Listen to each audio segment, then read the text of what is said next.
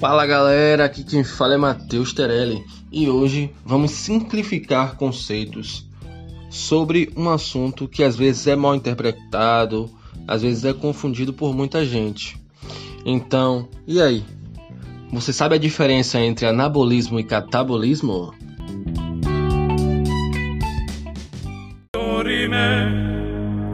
interimo ad appare dorime ameno ameno lancire lanciremo dorime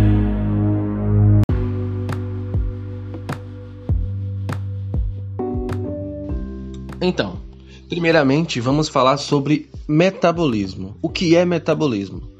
Se a gente for simplificar o metabolismo, a gente pode definir ele como um sistema energético do nosso corpo, que tem uma série de reações químicas. E, dentre essas reações químicas, duas delas são grandes, são tendenciosas, são as que mais são comentadas, que é o anabolismo e o catabolismo. Aqui tudo!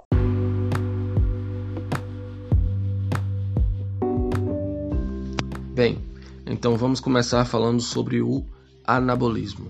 Ele que é conhecido como síntese ou construção, ou seja, ele é o responsável pela construção de tecidos adiposos, tanto gordura quanto músculo.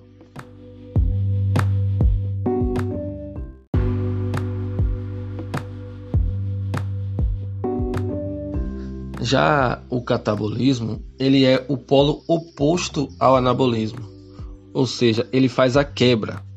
Ele quebra os tecidos. Então ele é responsável pela quebra de tecidos, tanto o tecido adiposo quanto o tecido muscular.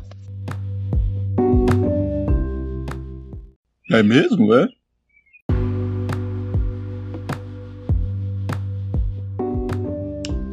Entretanto, é impossível alguém estar 100% em estado anabólico ou catabólico, pois essas reações estão acontecendo todo o tempo. Isso porque um depende do outro. Por exemplo, um treinamento de musculação, ele é catabólico, porém ele é preciso para sinalizar o anabolismo e gerar todo o crescimento. E isso nada mais é do que o equilíbrio metabólico.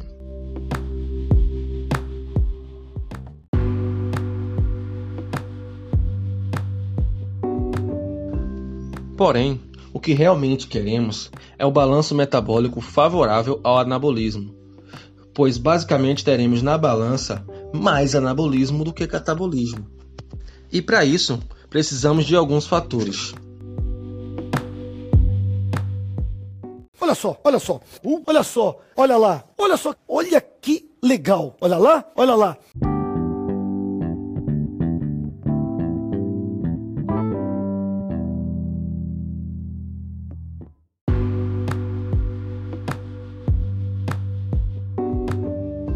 Primeiramente, seria o funcionamento saudável do seu organismo, pois se o seu corpo não está saudável, ele dificilmente vai conseguir é, construir ou se desenvolver.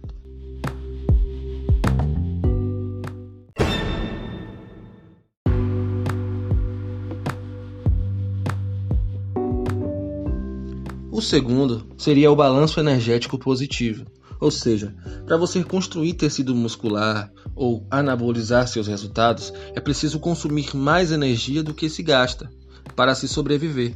Ou seja, você tem que consumir acima do que você gasta de energia.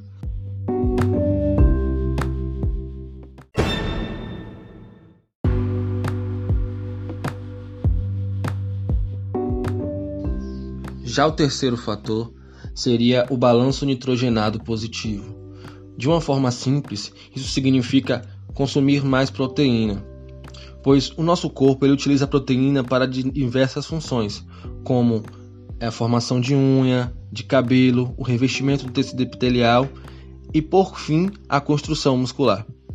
Então, esse, é, essa proteína só é utilizada para a construção muscular posterior às, aos fatores essenciais. Então, você ter um consumo alto de proteína auxilia no seu processo de hipertrofia e de anabolismo. vai dar, não. Que não vai dar, pai? Não vai dar essa porra!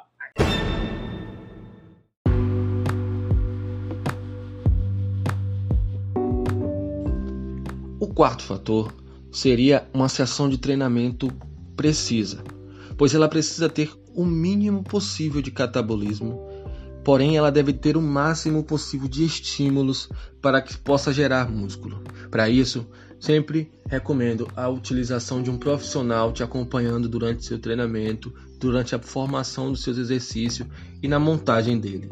Então sempre esteja em contato com um profissional, um educador físico, alguém que possa te auxiliar nisso.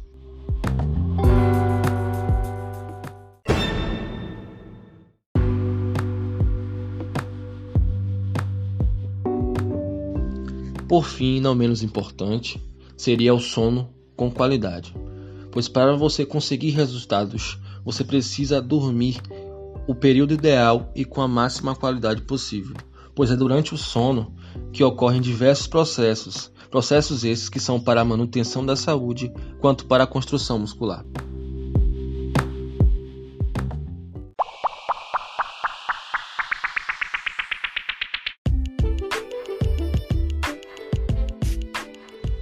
Então, esse foi um resumo muito rápido sobre anabolismo e catabolismo e um pouco de estratégias que podem ser utilizadas por vocês para poderem obter melhores resultados.